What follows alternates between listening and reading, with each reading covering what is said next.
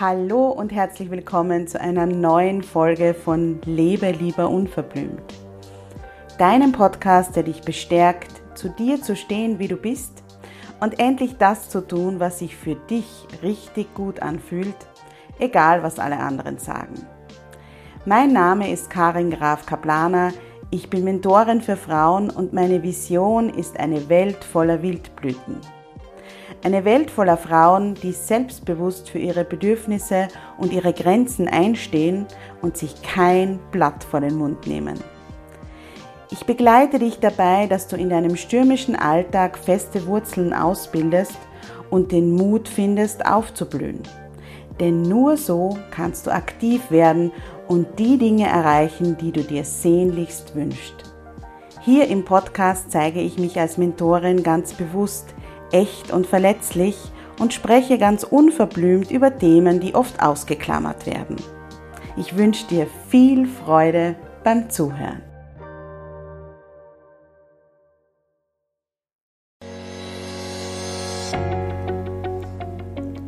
Hallo und herzlich willkommen zum Jubeltage Podcast. Dein Podcast für mehr Happiness, mehr Mindfulness und mehr Leichtigkeit im Alltag. Bin Karin und davon überzeugt, dass es jeden Tag einen kleinen Grund zum Jubeln gibt.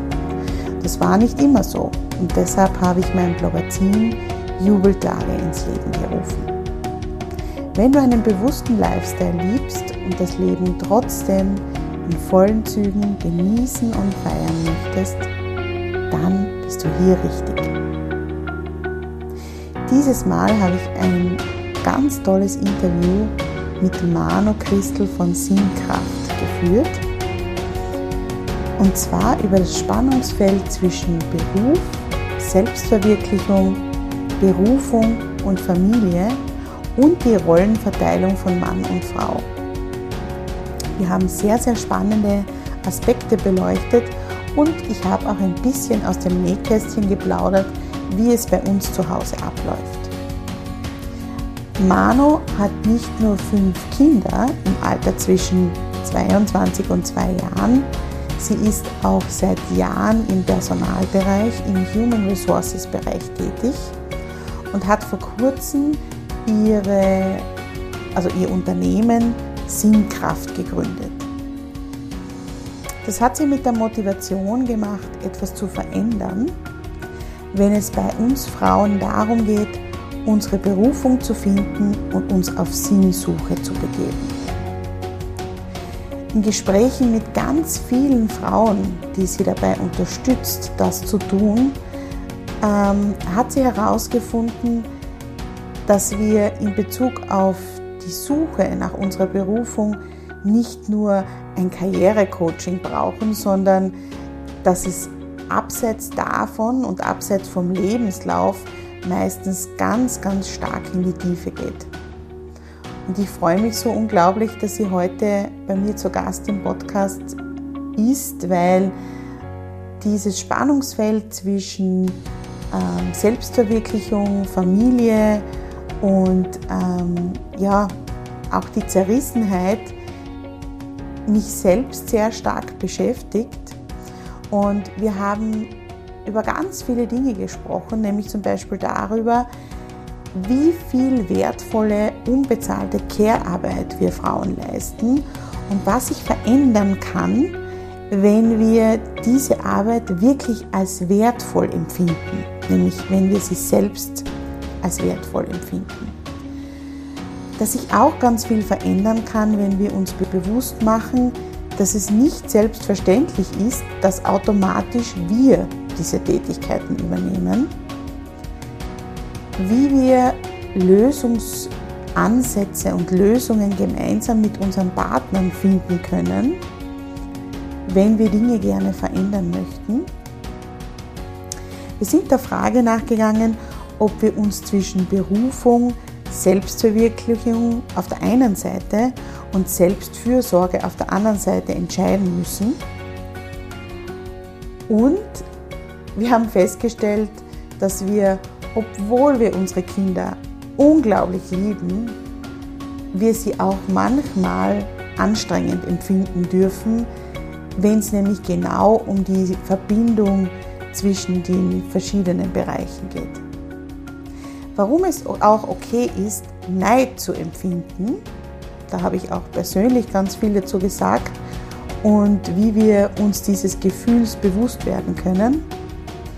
Und dass am Anfang eines jeden großen Veränderungsprozesses eine umfassende Bestandsaufnahme extrem hilfreich ist. Ich wünsche dir jetzt ganz, ganz viel Spaß mit dieser Folge, denn jetzt geht's endlich los.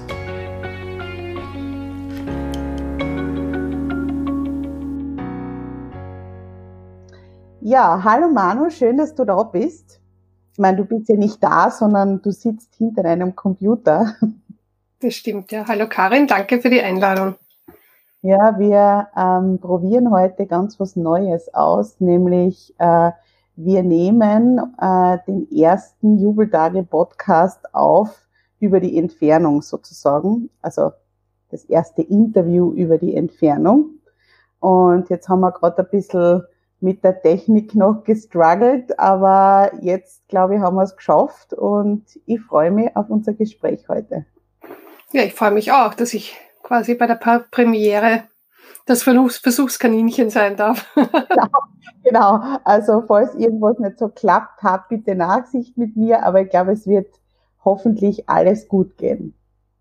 Ja, wir ähm, haben gesagt, wir sprechen heute über deine Passion und über deine Leidenschaft, nämlich Frauen auf ihren Lebenswegen zu begleiten und äh, sie zu unterstützen und zu coachen und so weiter. Und ich habe mir im Vorfeld deine Website angesehen und finde das ganz spannend, wie du dein Angebot strukturiert hast, weil ich mich da auch sehr wiedergefunden habe, nämlich ähm, du hast das äh, nicht so strukturiert, wie das viele machen, sondern äh, nämlich was biete ich sondern du hast das sehr aus der Perspektive deiner Klientinnen sozusagen strukturiert, nämlich äh, du hast es benannt, ich als Mensch und Frau, das ist sozusagen ein Bereich, mit dem du dich beschäftigst, dann ähm, ich als Mutter und Partnerin und der letzte Punkt ist ich im Beruf und Berufung. Und ich finde, das sind drei oder sind ja eigentlich noch viel mehrere Aspekte, ähm, die uns als Frauen sozusagen prägen und ausmachen. Und ja, magst du vielleicht einmal erzählen, was du so machst und vor allem auch, wie du dazu gekommen bist? Das wird mich auch total interessieren. Ja, wie bin ich dazu gekommen? Also ich bin ähm, hauptberuflich, kann man sagen, seit 20 Jahren, unglaublichen über 20 Jahren im äh, Human Resources Bereich tätig. Also ich ähm, habe sehr, sehr, sehr, sehr viele Jahre Recruiting gemacht und die letzten Jahre äh, hauptsächlich Personalentwicklung in verschiedenen Unternehmen, zuletzt bei einer großen Fluggesellschaft, wo ich auch nach wie vor angestellt bin und ähm, habe daneben sehr viele Zusatzausbildungen gemacht im psychosozialen Bereich, auch die Psychotherapieausbildung begonnen. Ähm, habe die jetzt unterbrochen, weil ich drei kleine Kinder habe und die für mich jetzt einfach im Vordergrund stehen. Wie alt sind deine Kinder? Also wir haben insgesamt haben wir fünf Kinder. Mhm. Ähm, mein Mann und ich haben jeweils eine große Tochter, die sind beide 22 mit in die Ehe gebracht und haben gemeinsam noch drei Kinder bekommen. Unsere gemeinsame älteste Tochter wird jetzt sieben. Ähm, die mittlere Tochter wird fünf Ende des Jahres und der kleinste ist jetzt gerade zwei geworden im Mai. Wow. Okay. Genau, da ist immer was los. Genau. Und bei meiner ältesten Tochter war ich Vollzeit berufstätig und alleinerziehend und ohne Familie in Wien, ich komme aus der Steiermark.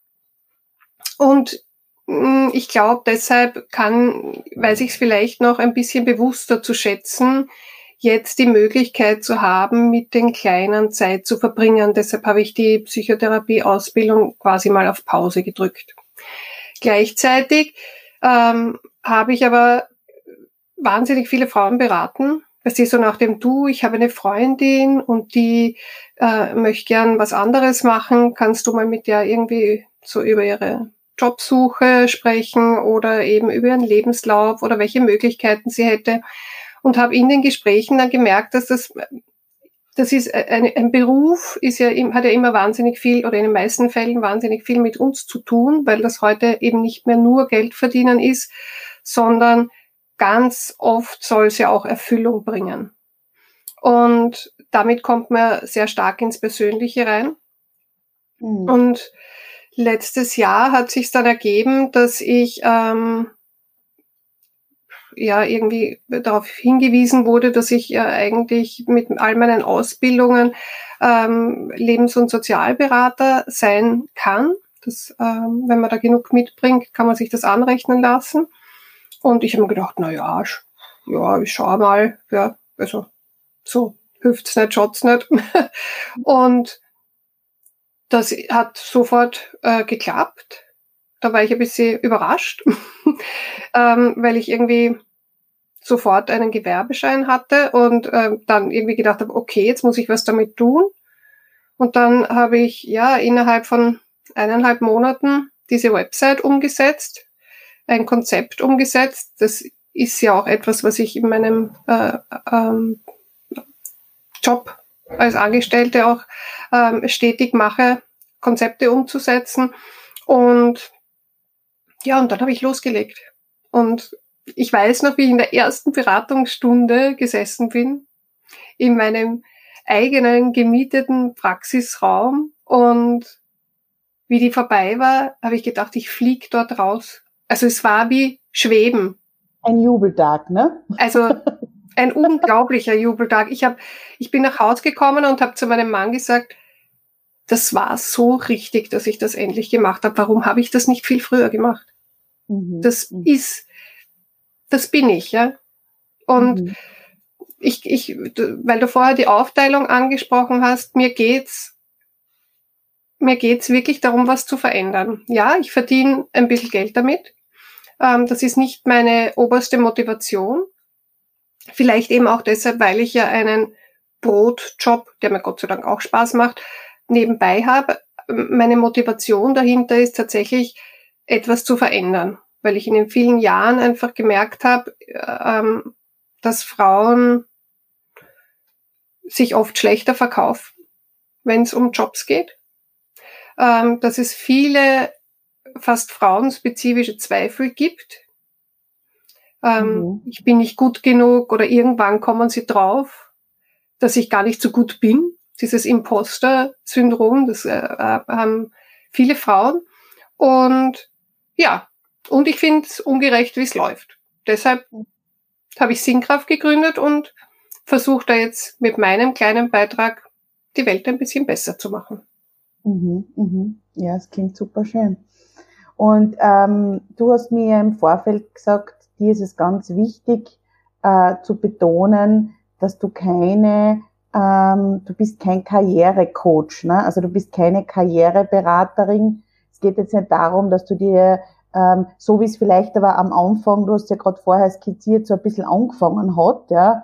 Ähm, aber das ist sozusagen jetzt nicht mehr ähm, ja, dein, äh, deine Hauptaufgabe, sondern deine Aufgabe ist es eben ähm, zu schauen, wo stehen die Frauen, wo würden sie gerne hingehen, was sind Visionen, was sind äh, Hemmungen, die sie davon abhalten und so weiter, aber nicht zu sagen, na ja, du, aber im Jahr 1999 hast da nichts stehen, was könnte man denn da hinschreiben? Also um das geht's da ja gar nicht, ne?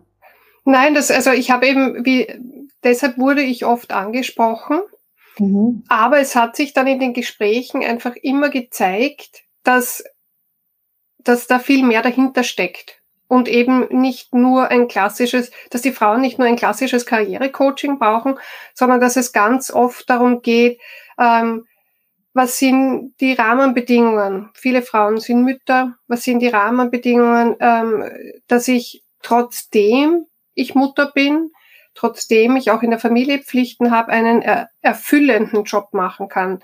Es geht ja, wie gesagt, immer mehr in Richtung ähm, Sinnhaftigkeit im Job und deshalb eigentlich auch Sinnkraft, ja, die Kraft durch den Sinn und der Sinn durch die Kraft. Ähm, und das lässt sich nicht einfach mit einem Lebenslaufcheck und, äh, weiß nicht, einer Gehaltsberatung äh, lösen. Mhm. Mhm. Mhm. Also ja. wer, wer sowas braucht, der, der, der ist bei mir nicht richtig. Zu mir kommen Frauen, die sich mit sich selbst beschäftigen wollen, die sich, die bereit sind, sich selbst weiterzuentwickeln, auf die Dinge zu schauen, die sie brauchen und dann drüber nachzudenken, gemeinsam, welche Strategien kann ich entwickeln, um das zu erreichen. Mhm, mhm.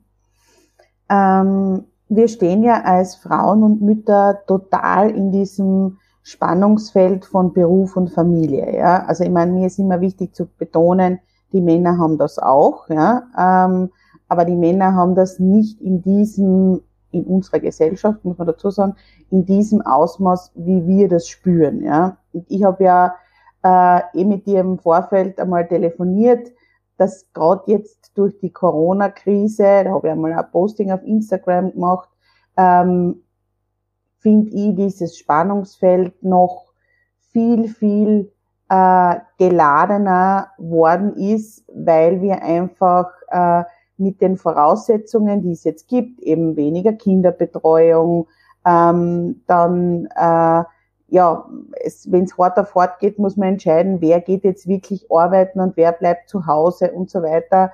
Ähm, ja, ich da schon das Gefühl habe, dass wir sehr stark zurückkatapultiert werden, auch äh, ähm, in Bezug auf Themen, die wir für uns jetzt schon ähm, ja, erkämpft, würde ich jetzt nicht sagen. Ich mag das Wort Kampf nicht so gern, aber ähm, ja, wo wir einfach schon ein paar Schritte nach vorn gegangen sind. Da geht's jetzt gefühlt wieder ein bisschen zurück. Ähm, was ratest du den Frauen, wenn sie zum Beispiel sagen, ähm, ja, ich würde ja so gern, aber ich kann ja nicht, weil ähm, mein Mann arbeitet so viel und äh, ich sollte mich um die Kinder kümmern und so weiter und das geht sich irgendwie nicht aus. Hm, was rate ich den Frauen? Das ist so pauschal nicht zu sagen, ja, weil es halt wirklich so ist, dass man sich jede einzelne Situation ganz genau anschauen muss. Mhm. Ich habe bis jetzt keine einzige Situation erlebt, wo wir keine Lösung gefunden haben. Aber ähm, dein Gefühl drückt dich nicht. Es ist nicht nur gefühlt, sondern es tatsächlich sind wir ein paar Schritte zurückgegangen. Und ich habe das auch irgendwie auf meinem Instagram-Account immer wieder, auch während der Corona-Krise ähm, oder während der akuten Corona-Krise, so ganz vorbei ist es ja nicht da, äh, mhm. immer wieder auch angesprochen, dass Frauen halt jetzt noch viel mehr als früher diese Care-Arbeit, die unbezahlte Care-Arbeit übernehmen. Und Tatsache ist, dass unsere Gesellschaft ähm, ohne diese Care-Arbeit, die wir unbezahlt leisten, zusammenbrechen würde. Mhm. Wenn das bezahlt werden müsste. Also das, der ganze Kapitalismus ist aufgebaut darauf, dass ähm, wir diese Care-Arbeit kostenlos leisten. Und wir sind natürlich auch dahin sozialisiert und erzogen worden. Ja? Also es, das, das ist ja, und das ist ein Punkt, an dem ich immer wieder als erstes mit Frauen arbeite, sich be mhm. das bewusst zu machen, ja. Dass mhm. das, weil die Frauen meinen ja auch dafür hauptverantwortlich zu sein. Und wenn wir uns ja, alle irgendwie bei der Nase so, nehmen. Genau. Es ist wie in uns implementiert, würde ich wirklich sagen. Es ist implementiert, ja. Es mhm. ist, es ist aber einfach falsch. Also es ist einfach falsch, ja. Das ist jahrzehntelang ähm, uns antrainiert worden, wahrscheinlich noch viel länger. Jahrhunderte wahrscheinlich. Genau. Und aus dem heraus, dass äh, die Frau halt ähm, das Kind zur Welt bringt, hat sie natürlich am Anfang eine viel engere Bindung aus der Natur heraus. Und das führte dann halt irgendwie dazu, dass ähm, die, die Frauen da irgendwie zu den Alleinverantwortlichen geworden sind. Ja? Mit den früher durften Frauen nicht arbeiten. Ähm, das ist ja gar noch nicht so lange, dass, äh, dass Frauen äh, mehr Rechte haben, wählen dürfen und, und, und. Ja. Also das hängt ja alles zusammen. Ja, eben, das ist gar nicht lange. Ja. Das ist wirklich arg. Ja. Und ähm, aus dem heraus kommt auch diese Verantwortung, die wir ja auch glauben, übernehmen zu müssen. Und mhm. eine Wegentwicklung wird dauern. Mhm. Das wird mhm. noch dauern. Also ist das Erste, was wir machen, sich das bewusst zu machen. D dieses, das, dieses Gefühl, dass ich ja auch tatsächlich die Hauptverantwortliche bin und ich als erstes aufspringe, wenn es darum geht, boah, die Kinder haben morgen keinen Kindergarten. Ah ja, warte, ich überlege gleich, wie mache ich das am besten, dass wir aus dieser Falle mal raustreten und mhm. nicht sofort eine Lösung anbieten, sondern sich gemeinsam hinzusetzen, sofern es Mutter und Vater äh, gibt. Es gibt ja auch ganz viele Alleinerzieherinnen. Ne? Ja. Aber wenn man gemeinsam ist, sich hinzusetzen, gemeinsam zu sagen, okay, unsere Kinder haben morgen äh, keinen Kindergarten, es ist XY passiert, wie können wir das gemeinsam lösen? Mhm. Also ich muss sagen, ähm, aus, aus eigener Erfahrung und so wie ich das mit meinem Mann oder ich mit, das mit meinem Mann handhabe, ähm, bei mir hat's wirklich zehn Jahre lang gebraucht. Also meine größere Tochter wird jetzt elf. Und ich glaube, das ist bei mir jetzt erst seit einem Jahr oder so. Ich habe schon immer wieder früher so, ähm, ja, zwischendrin einmal so auf den Tisch kaut oder so, würde ich jetzt sagen, ja. Aber dieses Bewusstsein dafür, dass das wirklich nicht von Haus aus meine Aufgabe ist, das ist bei mir noch nicht so lang da, muss ich wirklich sagen. Ja. Ähm, und mein Mann ist ja angestellt. Ich bin selbstständig seit fünf Jahren mittlerweile. Und ähm, wie mir dann vor zwei oder drei Jahren irgendwie so das Licht aufgegangen ist, weil ich mir gedacht habe, eigentlich sind wir ja total blöd, dass wenn eines der Kinder krank ist, das ganz automatisch, ich, ich arbeite noch von zu Hause aus, ja, genau. super, super praktisch, ähm, dass das ganz klar ist, dass ich bei diesem kranken Kind zu Hause bleib, meine Arbeit niederlege, alles absag, alle Termine absag alle Abgaben und so weiter verschiebe und er geht weiter ganz normal in die Arbeit. Er hätte aber, und diesen Irrsinn muss man sich einmal vorstellen, er hätte ja Pflegetage. Er hätte Anspruch auf Pflegeurlaub, auf bezahlten. Und ähm, ich kann wirklich in den letzten zehn Jahren die Tage, an denen er Pflegeurlaub genommen hat, an einer Hand abzählen. Also es waren mhm. sicher weniger als fünf.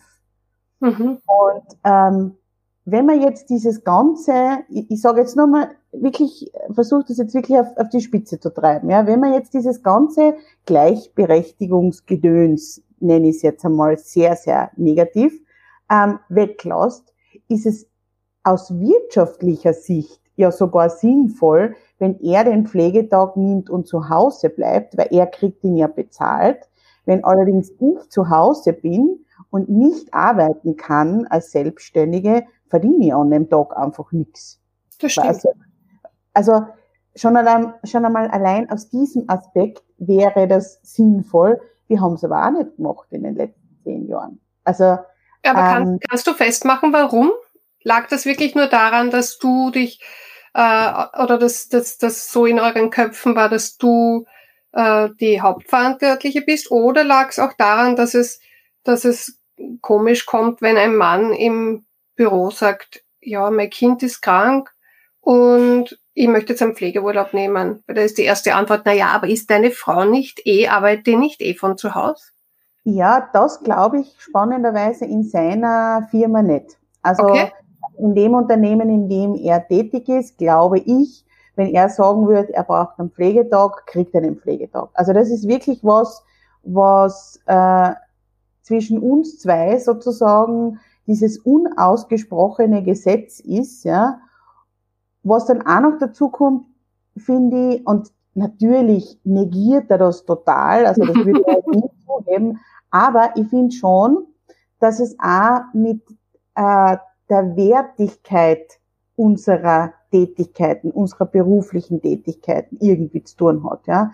Weil meine Sachen, warum auch immer, sind immer viel leichter zu verschieben und viel leichter abzusagen als seine, weiß ich nicht, Meetings mit dem Vorstand oder Telefonkonferenzen, wo dann fünf Leute dabei hängen oder was auch immer, ja. Mhm.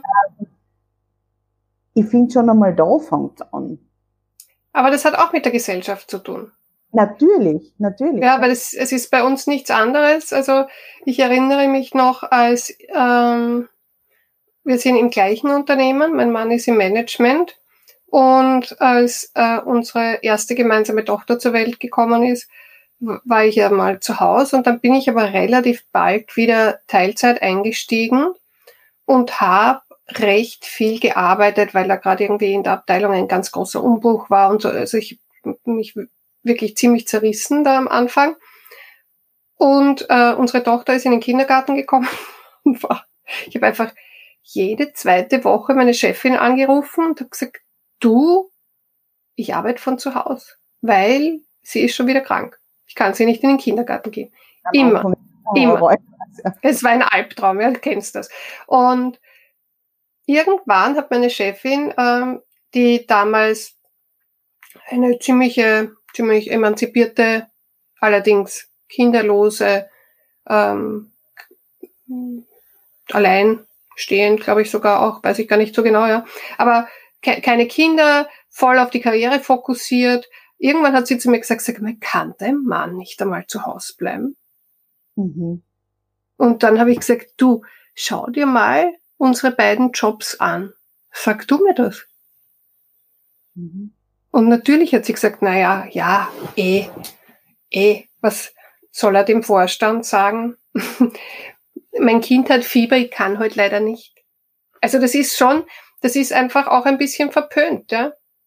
Ich habe ja, es ist eigentlich ein totaler Teufelskreis, weil ähm, durch das, dass du ja die, äh, den Großteil der familiären Pflichten sozusagen übernimmst, ist ganz klar, kannst nur einen Teilzeitjob oder was auch immer machen. Ja. Der Teilzeitjob ist aber geringer bezahlt als der Vollzeitjob des Mannes, sage ich jetzt einmal. Ja.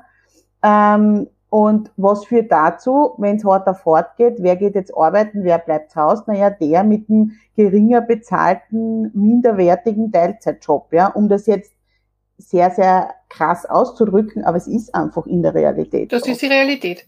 Hm. Und dazu kommt noch die enorme Einkommensschere, die wir in Österreich haben. Mhm. Und mhm. ähm, es ist immer noch so, dass ähm, Männer für den gleichen Job mehr verdienen. Und dann kommst du eben, das war jetzt auch während Corona ein, ein, ein großes Thema bei allen Klientinnen, dann kommst du eben in die Situation, jetzt ist eh Corona, ja, Wirtschaftskrise steht quasi bevor. Alle mhm. haben Sorge, überhaupt ihren Job zu behalten. Na, welchen riskierst? Genau, ja. Mhm. Eh klar, also das ist aus wirtschaftlichen Überlegungen, finde ich, ja auch nachvollziehbar. Ja, es wirft uns nur wieder äh, sehr, sehr weit zurück. Und solange da auf politischer Ebene so wenig gemacht wird, wie das momentan gemacht wird, ähm, wird sich da auch nur schwer was ändern.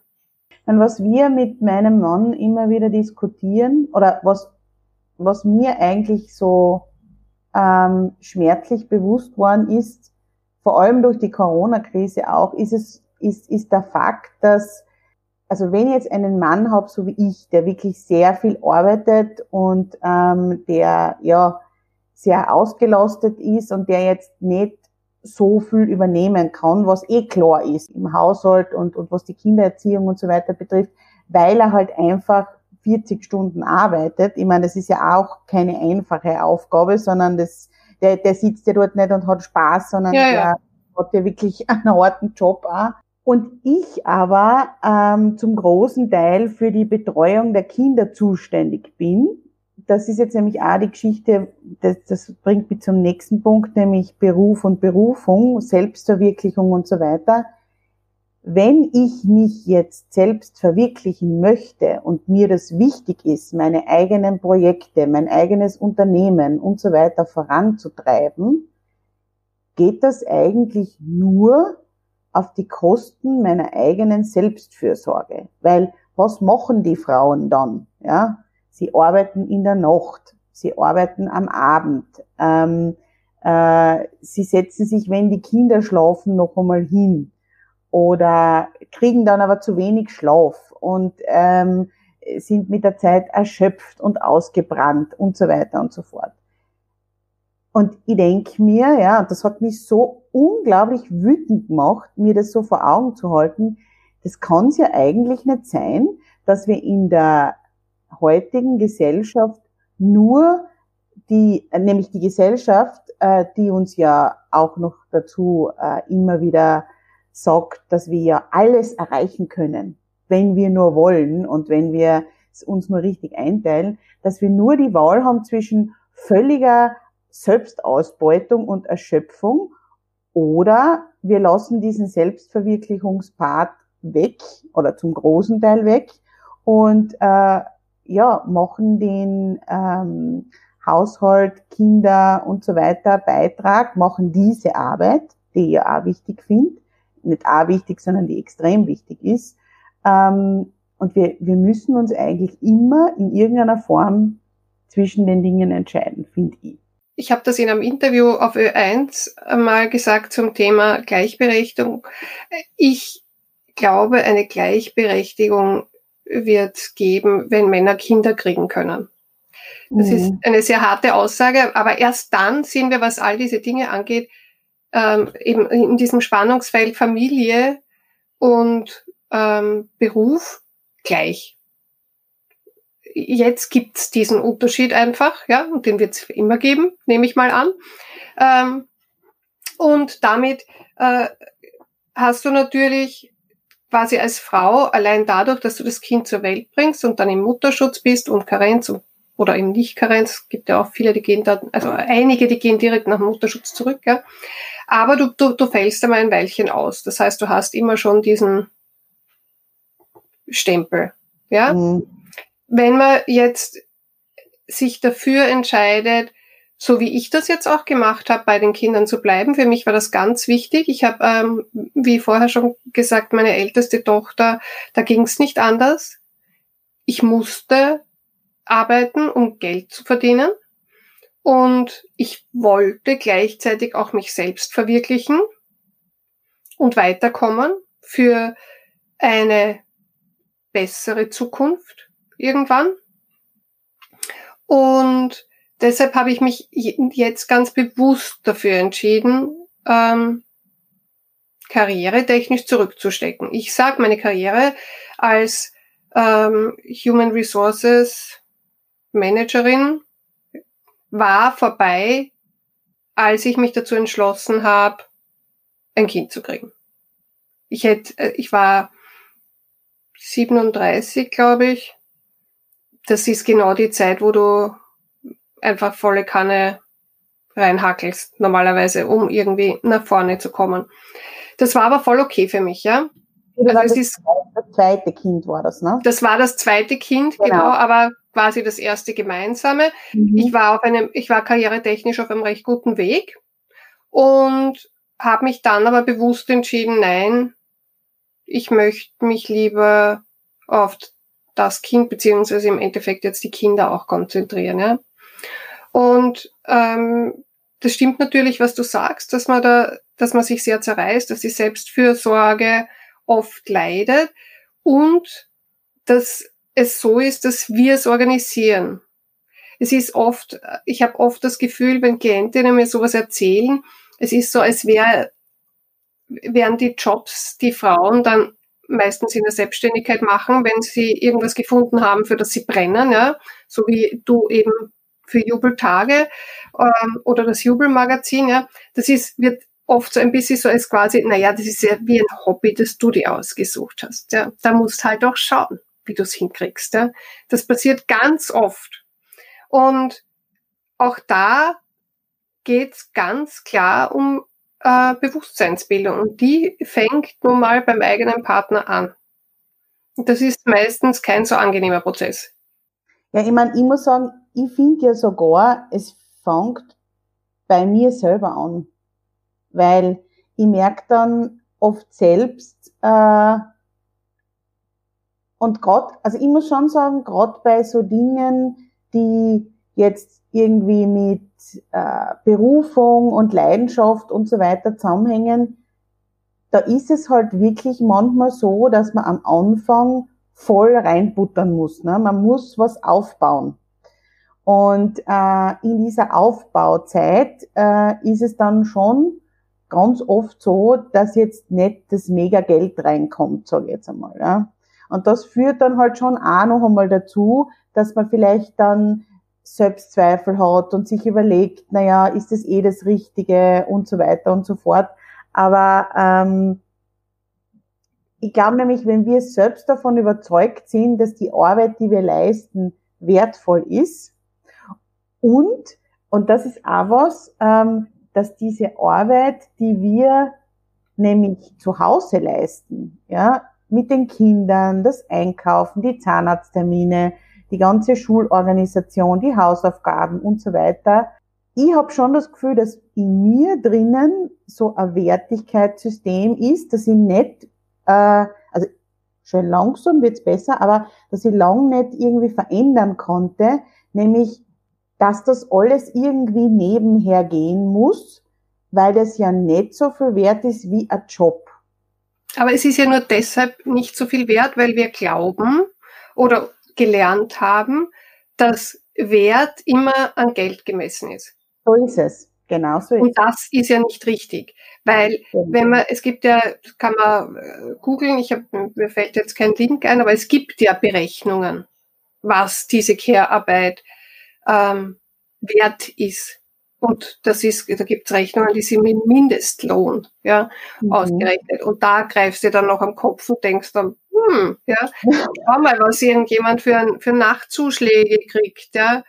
Also das ist, das ist schon sehr, sehr viel. Und ähm, wenn da die Kritiker kommen und sagen, na ja, aber hast ja du dir ausgesucht, dass du ein Kind haben willst, ja, dann denke ich mir, na ja, das, meine Kinder sind dann halt trotzdem auch die, die die Gesellschaft weiter aufrechterhalten, weil wenn es keine Kinder mehr gibt, dann wer wird dich dann irgendwann pflegen? Oder wer wird, weiß ich nicht, dein Arzt sein, wenn du ganz alt bist? Also das. Also das, das muss ich sagen, das ist mir auch sehr, sehr negativ aufgefallen ähm, in diesen ganzen Diskussionen und wenn einmal dann irgendwie ähm, eine Frau oder eine Bloggerin oder wer immer gepostet hat, äh, aber heute geht's irgendwie an meine Grenzen und ich freue mich schon wieder so drauf, wenn dann wieder Schule oder Kinderbetreuung oder der Kindergarten wieder aufsperrt oder ähm, ja Frauen, die jetzt gar keine Perspektive haben, weil sie sagen, sie wissen einfach nicht, ob der Kindergarten vor September aufsperren wird in, in Teilen Deutschlands und so weiter und die Leute dann sofort hinhauen und sagen, naja, wieso hast du ein Kinder gekriegt, wenn das jetzt alles so ein Drama ist, ja? Ähm, ja, eh, aber wir haben unsere Kinder, also auch mein Mann und ich, haben die Kinder nicht gekriegt, äh, vor dem Hintergrund, dass sie mit sieben und zehn Jahren dann monatelang zu Hause sind, wir monatelang äh, normal weiterarbeiten sollen und ihnen dann auch noch die Schulinhalte beibringen sollen. Also unter den Voraussetzungen hätte ich keine gekriegt, sage ich da ganz ehrlich. Ähm, beziehungsweise hätten wir uns das sicher noch einmal gut überlegt. Das ist nicht normal und das kann niemand schaffen. Ja. Nein, und, und es gibt ja dieses Sprichwort, um ein Kind großzuziehen, braucht ein ganzes Dorf.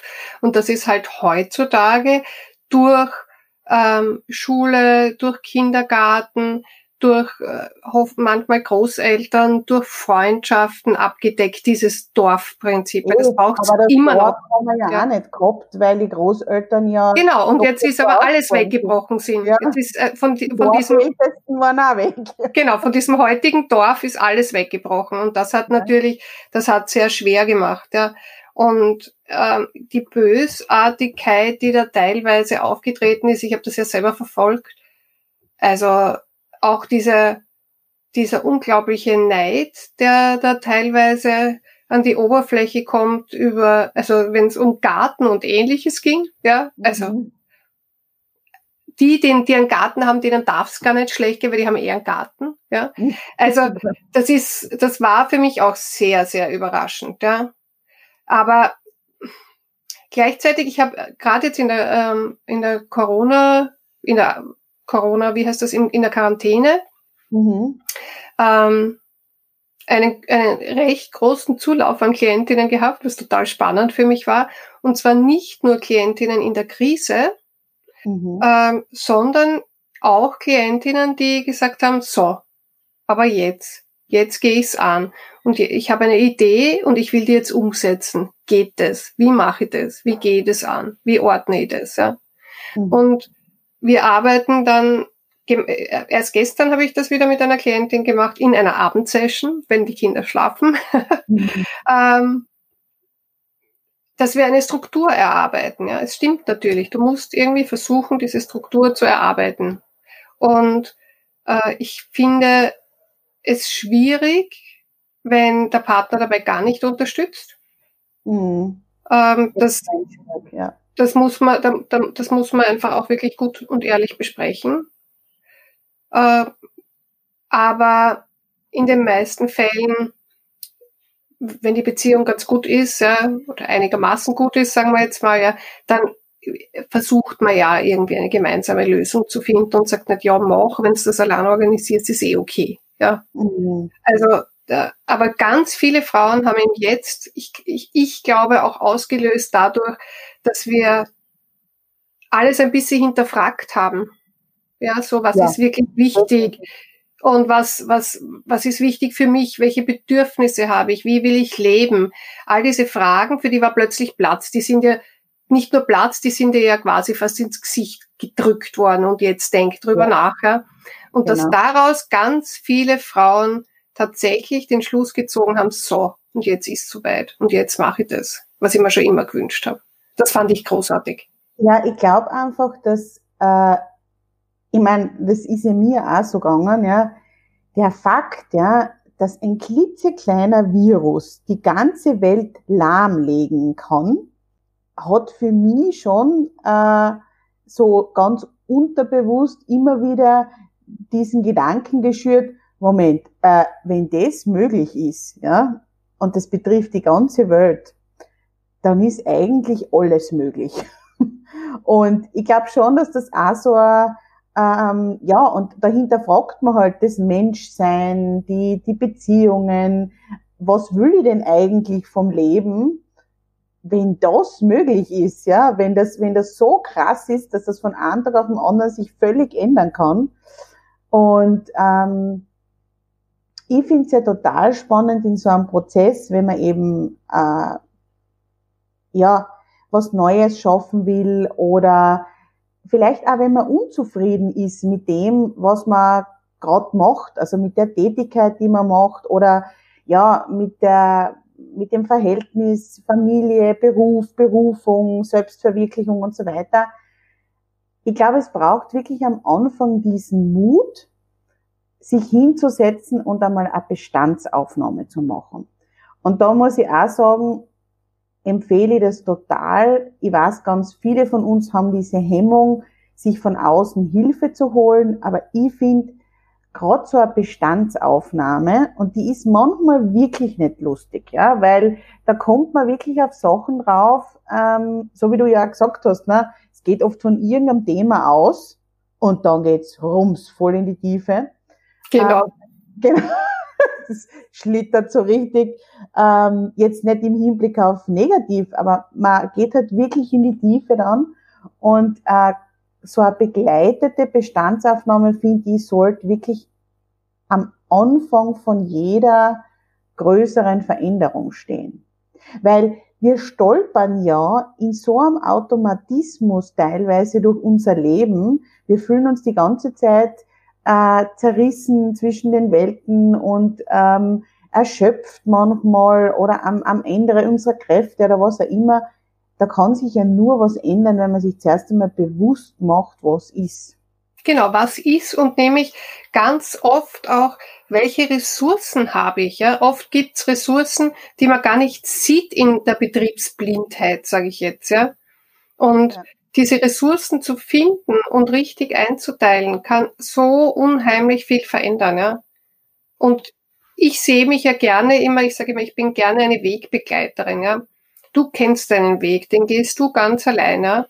Du entscheidest, in welche Richtung du gehst und wie du das machen willst. Ich bin die, die daneben geht und dann vielleicht zwischendurch mal sagt, da, schau, da liegt ein Stein, hast den schon gesehen und umdreht, die einfach Hinweise gibt, ja, oder sagt, da, schau mal genauer hin, oder hast dir das äh, anders schon mal überlegt. Versuch mal einen Perspektivenwechsel. Und das ist für mich wahnsinnig bereichernd, diese Arbeit, weil dann so viele Aha-Erlebnisse entstehen, ja. Total. Da sitzen ja. die Frauen und wieso habe ich da nie dran gedacht, ja? Das gibt's mhm. ja gar nicht, ja. Mhm. Ja, weil wir so in unserem Flow drinnen sind oft, dass du einfach, du schaust halt dann nicht so viel rechts und links, ja. Aber es ist wichtig. Und ja.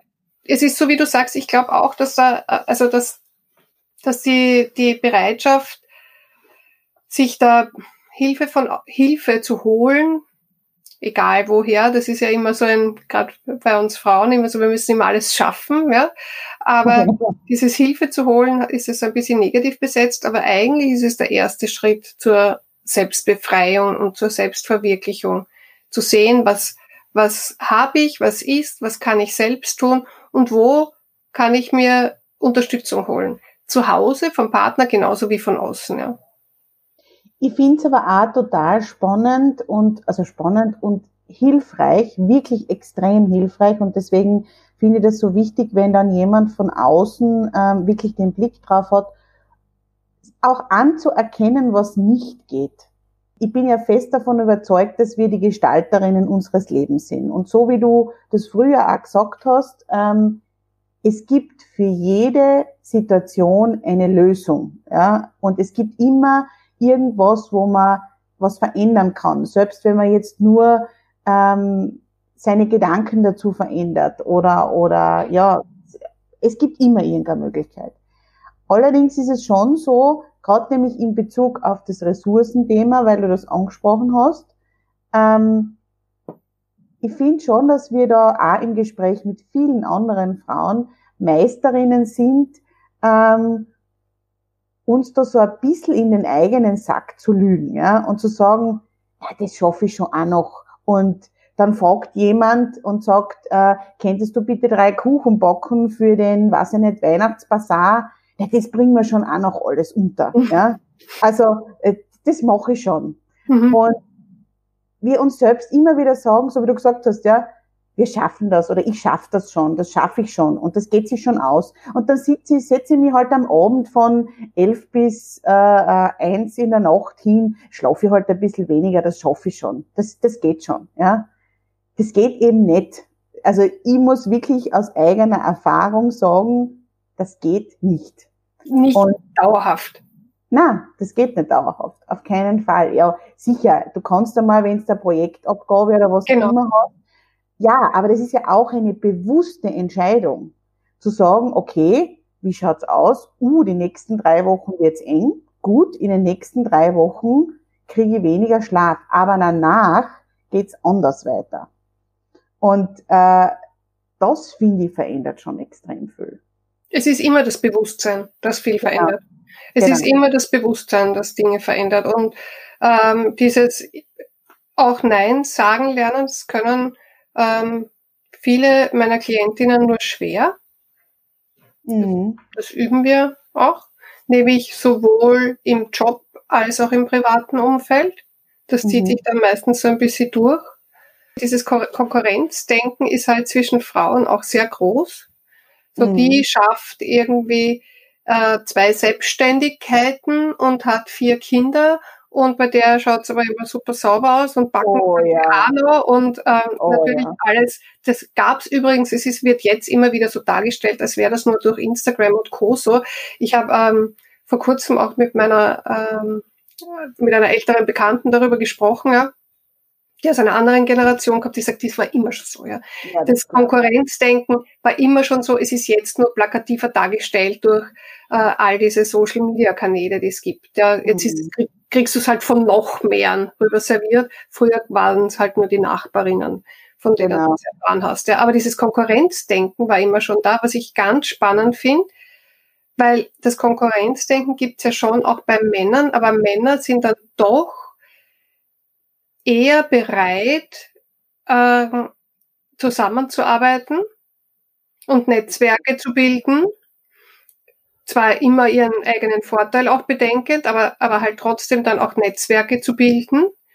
Und da sind wir Frauen schon teilweise noch recht am Anfang, würde ich sagen. Ja. Also wir haben eh schon mal drüber gesprochen, also irgendwo habe ich das mal gepostet, glaube ich, dieses ähm, We Rise by Lifting Others. Ja, das mhm. finde ich ist ein, also für mich einfach auch wirklich fast ein Lebensmotto. Also ich, ich, ich habe also keine mir bewussten Neidgedanken mhm. und mir ist es wahnsinnig wichtig, andere zu unterstützen, ja, weil weil es mir einfach auch echt viel Freude macht. Ja, also ich muss auch sagen, bei, bei mir ist es wirklich auch so.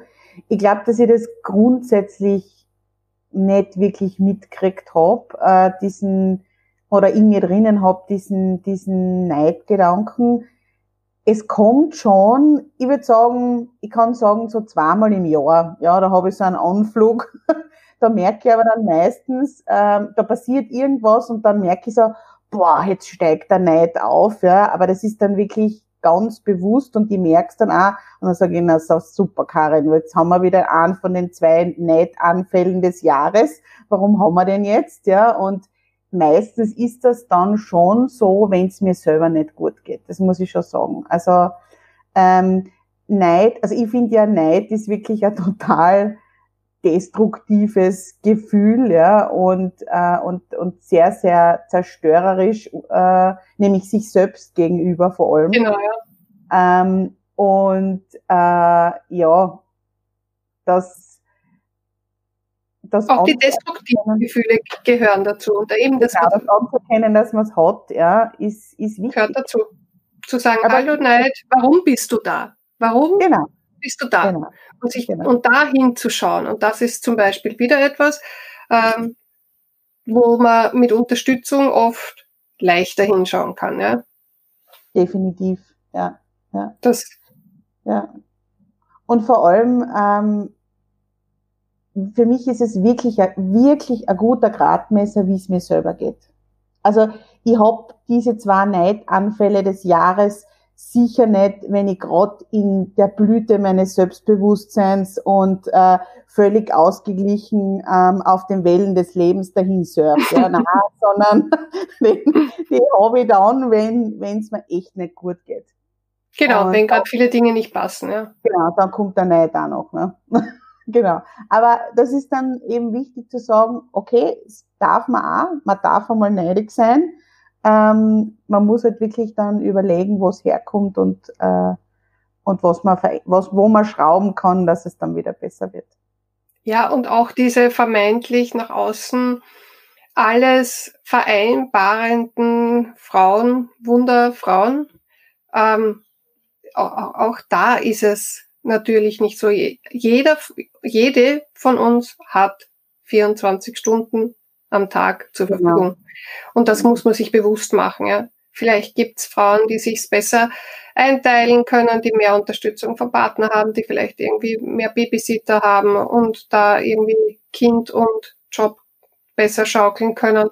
Oder eben auch, die sich völlig selbst aufgeben und jegliche Selbstfürsorge hinten anstellen, um irgendwas zu erreichen oder irgendwas nach außen zu tragen. Ich finde ja grundsätzlich, wenn Menschen etwa ihr, ihr ihr Glück und äh, ihren Besitz und ihren Erfolg so ganz plakativ nach Vorstellen, hm. löst es bei mir immer ein gewisses Misstrauen aus. Da muss man immer, das ist bei mir auch so. Ja, ja, ja. Genau. Da muss man immer, aha, ja, na gut. Genau. Wo Licht ja. ist, ist immer Dunkelheit. Es gibt kein Licht ohne Schatten. Das ist so. Ja. Ich meine, ich muss sagen, ich bin sehr oft mit dieser, ähm, mit dieser Aussage konfrontiert, wie machst du das alles? Ja, weil ähm, ich habe eben Jubeltage, dann habe ich das Jubelmoments Magazin, eigentlich bin ich IT-Projektleiterin, ähm, ich habe ständig immer irgendwelche Projekte am Köcheln und so weiter und so fort. ähm, und wie machst du es?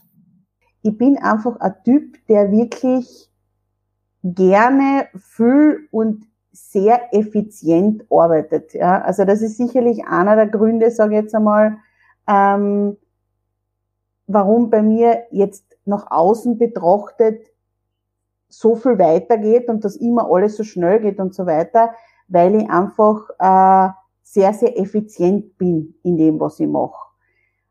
Was ich aber dazu sagen muss, ist einfach, dass die Arbeit bei mir eine sehr, sehr hohe Priorität hat. Das heißt, mir ist es vollkommen wurscht, ja, wenn die Küche im völligen Chaos versinkt, ja, ähm, wenn ich was hab, was ich fertig machen will, dann mache ich das. Und so wie du sagst, wo Licht ist, ist auch Schatten, ja. Ähm, wenn jemand jetzt auf Instagram oder wo auch immer ähm, meine ganzen Sachen sieht, die ich mache, der sieht ja nie in meine Küche. Also das kann ich jetzt gleich einmal, hat irgendwer von euch Hörerinnen schon einmal meine Küche gesehen oder meine, meine, meine Wohnung oder so? Na, das ist einfach Prioritätensetzung. Ja. Wenn jemand aber sagt, Moment, äh, wenn die Küche nicht immer blitzeblank ist, dann fühle ich mich nicht wohl, dann geht's mir nicht gut zum Beispiel, dann funktioniert das einfach anders. Also ich finde, jeder muss das so handhaben, wie er es für richtig haltet. Und was man natürlich auch dazu sagen muss, meine Kinder sind verhältnismäßig groß. Genau, ja. Die sind mit sieben und elf und ich weiß, das kann sich kaum jemand vorstellen, du weißt das ja selber, aber jemand, der jetzt Kinder im Alter von drei und fünf hat oder ähm, äh, du hast ja auch eine große Tochter, der kann sich nicht vorstellen, wie radikal sich das Zeitbudget verändert, sobald die so, ja, Schule und dann, ich meine, die Größere geht ins Gymnasium, das ist sowieso. Genau, das ist massiv, ja. Unglaublich. Ich habe das jetzt ganz arg gemerkt, weil unsere äh, gemeinsame älteste Tochter, die geht ja in die erste Klasse und geht jetzt nicht jeden Tag in die Schule. Mhm. Aber da können wir beide, wir arbeiten momentan auch beide zu Hause, wir können beide in Ruhe neben mir arbeiten, weil sie einfach nicht permanente Aufmerksamkeit braucht. Hingegen, wenn mein Zweijähriger zu Hause ist, ja, ja also das ist, es, da, da geht einfach fast gar nichts. Also wenn ich mir da mal eine Viertelstunde irgendwo rausreißen kann, dann ist das eh schon toll, ja. Aber mhm. eben genau solche Dinge sich bewusst zu machen. Ich finde es ganz wichtig auch, dass du gesagt hast, ähm, das sind meine Prioritäten, weil die sind eben auch für jeden anders. Und deshalb kann man sich, Vergleich ist des Glücks, das Sterben des Glücks. Man kann sich nicht vergleichen. Das ist, und darum versuche ich auch immer zu sagen, wenn viele Klientinnen kommen zu mir, weil sie glauben, ja, ich bin jetzt die Spezialistin für die Vereinbarkeit und ich habe jetzt das Paraderezept für sie in der Schublade, die mache ich auf und gib's ihnen und alles ist gut. Ja. Das, so ist es eben nicht. Du musst einfach für jeden ganz speziell die eigene Lösung erarbeiten. Und das fängt auch an mit, wo liegen denn meine Prioritäten? Was ist ja. mir wichtig? Welche Werte habe ich? Was, was ist für mich unumstößlich und was könnte ich noch verändern? Und da kann man eben wieder sehr gut dann daraus Strategien entwickeln, um zu sagen, das geht sich aus, die Ressourcen sind da und mit den Ressourcen, die da sind, kann ich dieses oder jenes schaffen. Mhm. Oder eben nicht. Definitiv, ja, auf jeden genau. Fall. Auf jeden Fall. Und ähm, ja, ich habe jetzt, während du geredet hast, ähm, was man eigentlich im, im Sinne des achtsamen Zuhörens ja nicht machen soll, gerade überlegt, ob ich das jetzt sagen soll, was ich jetzt sagen werde. Aber ähm, nein, ich sag's jetzt trotzdem. Ich habe es mir überlegt, ob ich sagen soll Ach, oder danke. nicht. Aber es ist, es ist schon so, ich merke das jetzt eben bei meiner zehnjährigen Tochter oder selbst bei der siebenjährigen. Ähm, ich kann mich noch erinnern, wenn man in dieser Situation ist, ja, dass die Kinder ein, zwei, drei, vier Jahre alt sind oder auch bis, bis sieben halt.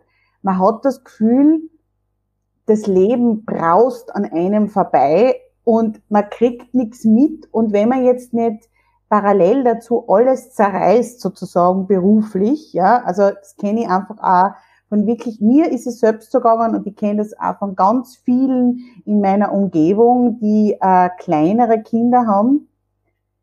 Ich kann nur trotzdem sagen, diese Zeit ist mega kurz. Das sind zehn, maximal zehn Jahre, ja, fünf bis zehn Jahre würde ich jetzt sagen.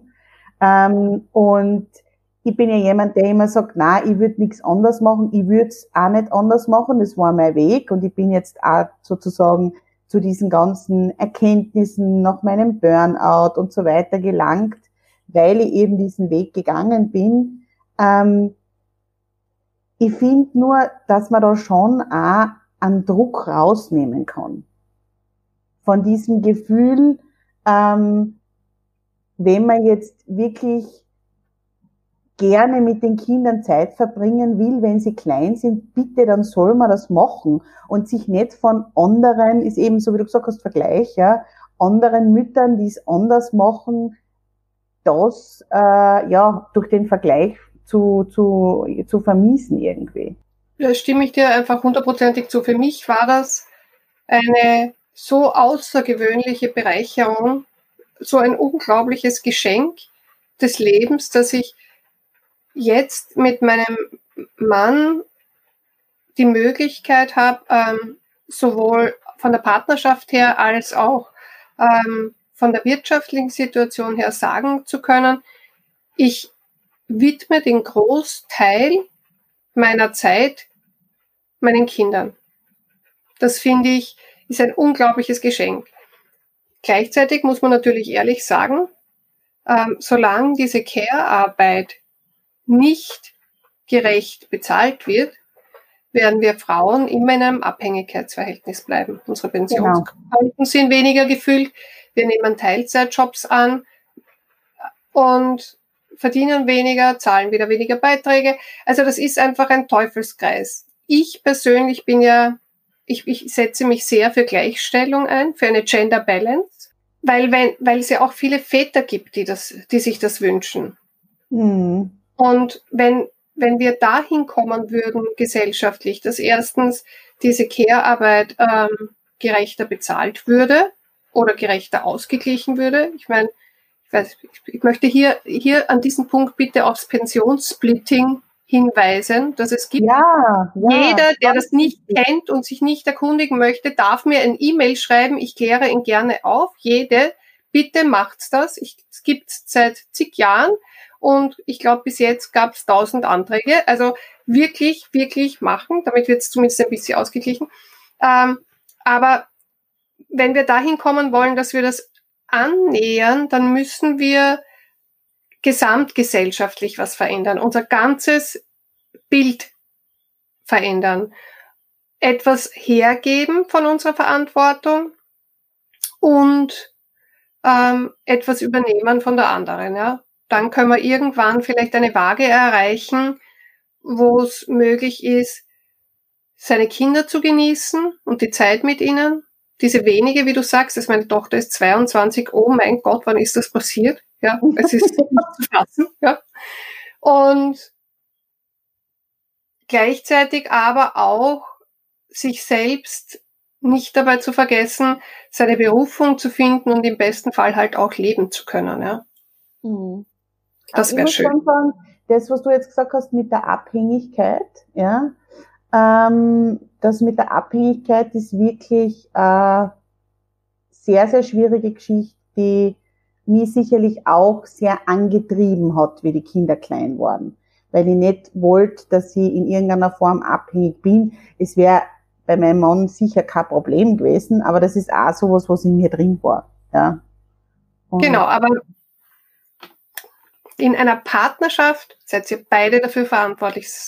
Und wenn er in einer Zeit mehr Geld in die Familie einbringt, dann ist es halt so. Das wird ja. dann vielleicht auch wieder Zeiten geben, wo du mehr Geld in die Familie einbringst. wären wir in einer gerechteren Gesellschaft. Ja? Genau. Aber ich finde es ganz wichtig, dass die Frauen sich da auch ein bisschen mehr auf die Füße stellen und die Arbeit, die sie tun, ähm, eben nicht nur monetär bewerten. Mm, stimmt.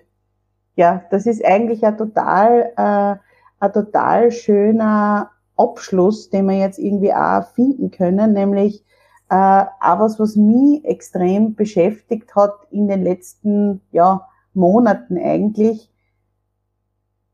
Da, da sind wir eigentlich wieder bei Sinnkraft. Ne? Äh, hier schließt sich der Kreis, nämlich äh, was ist es jetzt? Ist es jetzt das Geld oder ist es jetzt die Erfüllung, die ich drinnen finde? Im Best also, Case schließt sich das nicht aus. Genau, im Best Case ist es beides. Ich sage jetzt bei der bei der äh, bei der Care-Arbeit ist es sicher nicht das Geld, was kein Geld gibt. Gibt es noch irgendwas, was du zum Abschluss den Frauen noch mitgeben kannst? Ja, also was was äh, was sie jetzt machen können, wenn sie sich jetzt inspiriert fühlen, einmal näher hinzuschauen oder ähm, ja, ihren Sinn zu suchen. Was möchte ich den Frauen mitgeben? Ich möchte den Frauen mitgeben, dass sie ähm, in sich reinhören, dass sie auf ihre Gefühle vertrauen, dass sie ihre Bedürfnisse erkennen und wahrnehmen und Wege erarbeiten, wie sie die auch erfüllen können. Mhm. Für seine Bedürfnisse einzutreten ist das Aller, Allerwichtigste. Und ich finde bei Müttern im Besonderen, weil das ist das Bild, das du deinen Kindern mitgibst. Stimmt, ja. Und ich mhm. möchte, dass meine Kinder wissen, dass jedes ihrer Bedürfnisse es wert ist, es anzuschauen drüber nachzudenken und äh, wenn ich zu dem Schluss komme, es ist mir wirklich wichtig, es auch zu erfüllen. Weil so wie du gesagt hast, Wege gibt's immer. Es gibt immer Wege. Genau. Manchmal muss man ein bisschen länger suchen. Genau. Danke dir vielmals. Weil es war so schön, mit dir zu reden, ja. Hat mich auch total gefreut. Ich glaube, wir hätten noch eine Stunde weiterreden können. Noch eine genau. Stunde reden. Wir machen, glaube ich, einfach noch einmal eine Podcast-Folge. Sehr gerne. Danke dir. Es war ganz schön. Vielen Dank, liebe Karin. Ja, das war das Interview mit Manu von Sinnkraft. Alle ihre Kontaktdaten, damit du sie auch kontaktieren kannst, wenn du jetzt Lust bekommen hast, ähm, dir bestimmte Bereiche näher anzuschauen oder vielleicht mit ihr auch einmal Kontakt aufzunehmen, ähm, findest du natürlich in den Show Notes und äh, auf meinem Blog www.jubeltage.at. Ich freue mich sehr, wenn du mir auf Instagram folgst, at Jubeltage. Dort poste ich regelmäßig Inspirationen, Impulse und natürlich auch in den Stories äh, den Alltag sozusagen aus meinem Leben, aus meinem täglichen Leben. Und ja, ich freue mich, wenn wir uns beim nächsten Mal wieder hören. Bis dahin, lass uns das Leben feiern.